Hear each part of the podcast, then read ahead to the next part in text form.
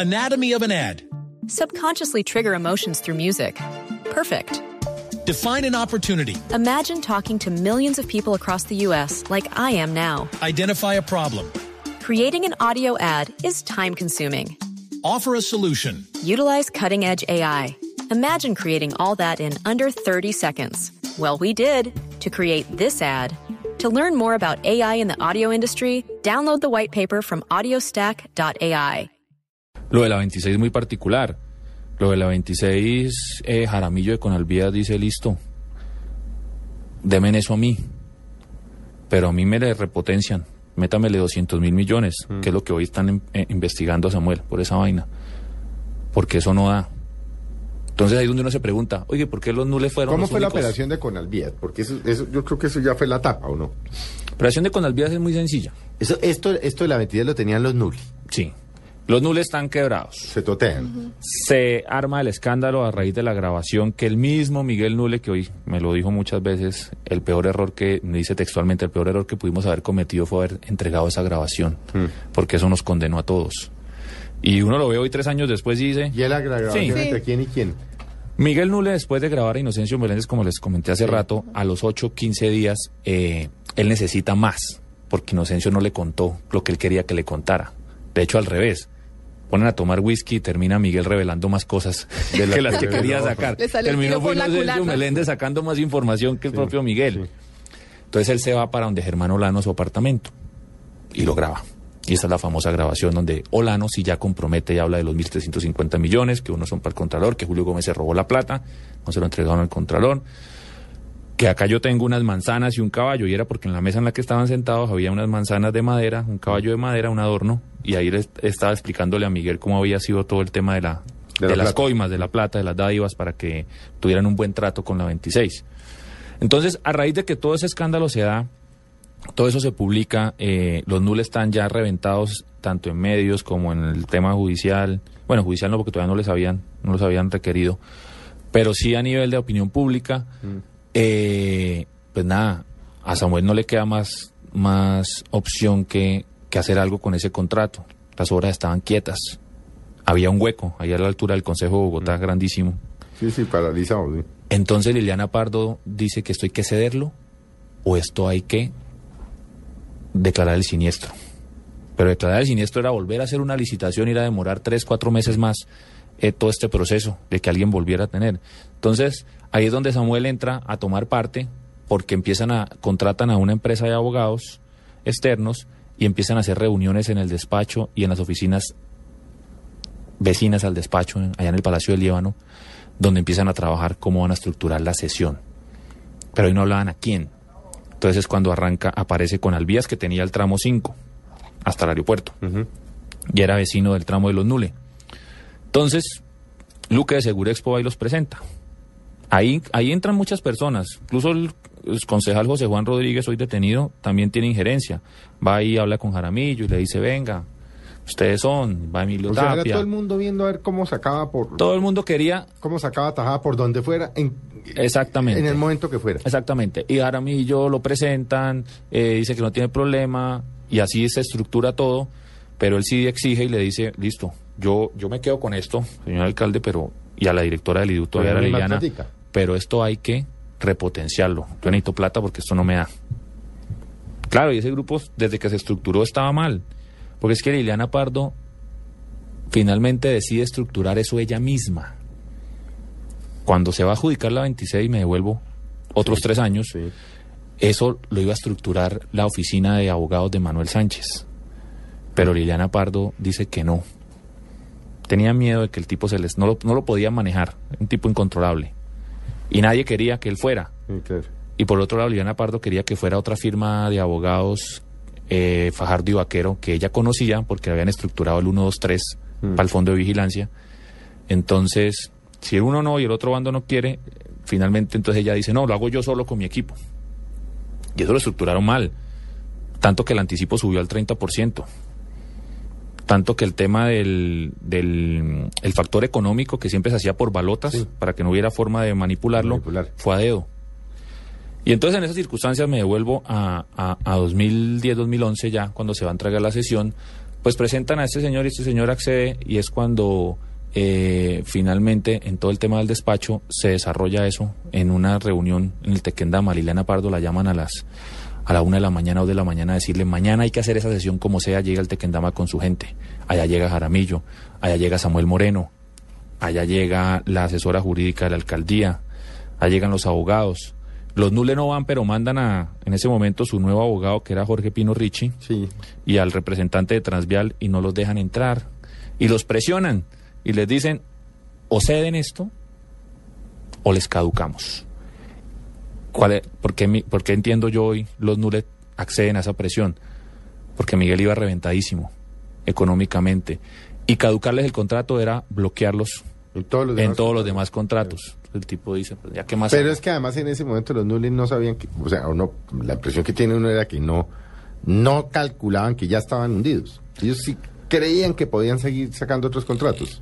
Ellos aspiraban a reestructurar sus empresas, a eh, meterse en ley de quiebras y a resanar un poquito. Y como tenían por debajo de cuerda los otros contratos de Maya Vial con Samuel, Mm. lo que pasa es que al final todos le dan la espalda y le dicen, o sea, les cobran las comisiones y le dicen para afuera. O sea, le- Y ya reventados. O sea, entre, conejo, entre ellos mismos se hicieron conejo.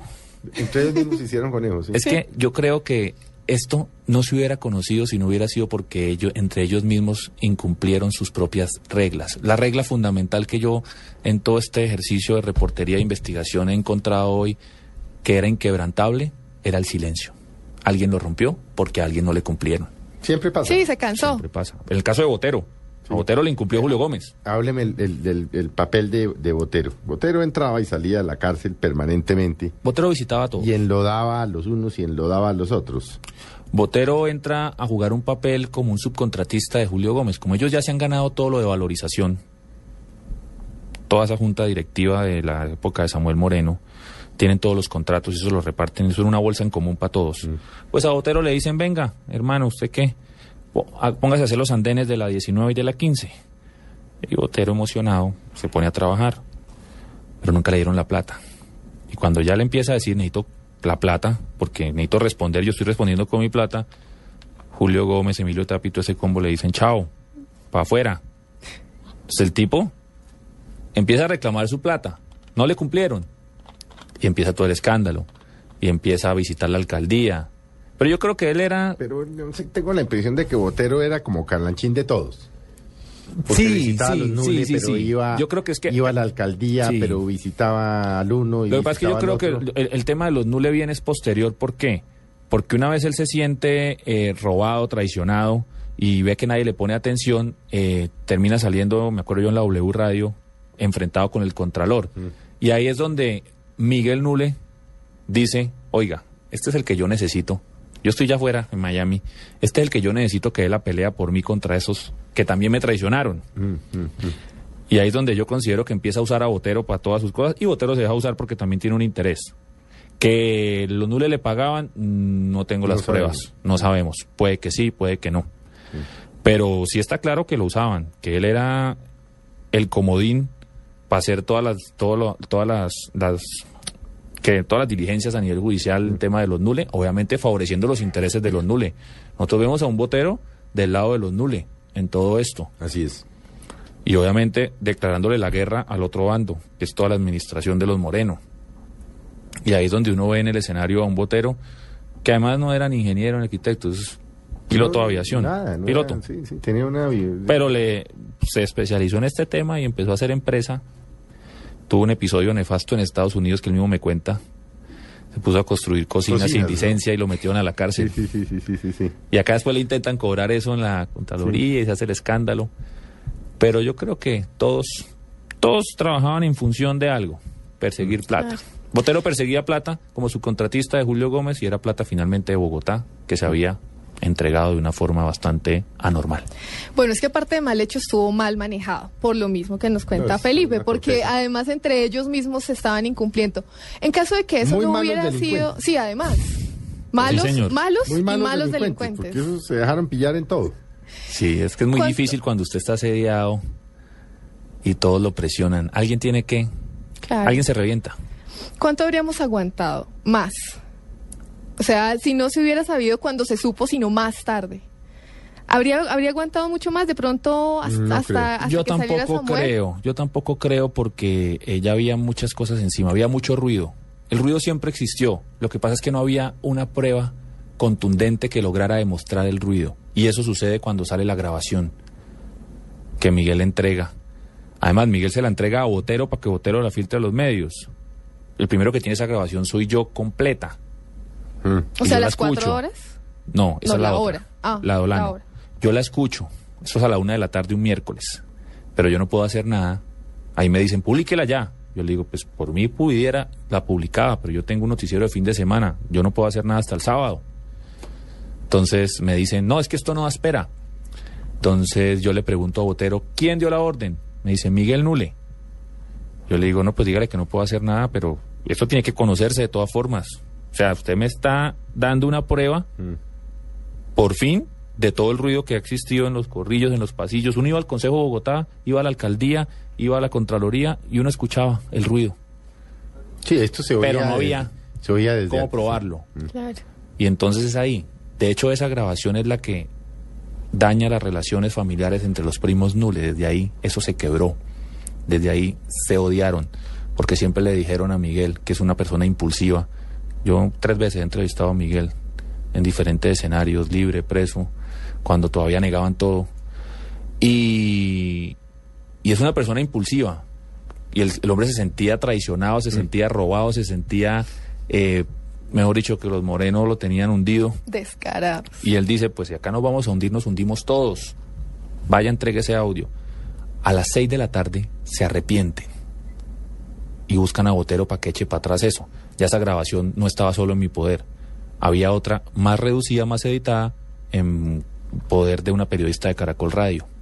Y al otro día, el jueves, como todos conocimos, sale la vaina. Ellos no pueden hacer nada. Yo lo reseño en el libro. Diana Calderón le dice que ellos no van a permitir que esto pase de agache, que esto tiene que publicarse, que esto es un tema de corrupción, que sale y sale. Ya no se arrepientan, porque ellos ya se dan cuenta del error. Claro. Y Guido le dice a Miguel, eso nos va a mandar a la cárcel. Usted la embarró. Y efectivamente sucedió. Sí, Yo creo que si eso no se destapa, todavía estarían muchos libres. Apenas estaría, pero tarde o temprano, tarde o temprano iba, iba a tener que estallar esto por algún lado. Si no era por ahí, era por el lado de que el ruido de botero por alguna forma iba a tener, alguien le iba a parar bolas Mm. en tema de todo esto.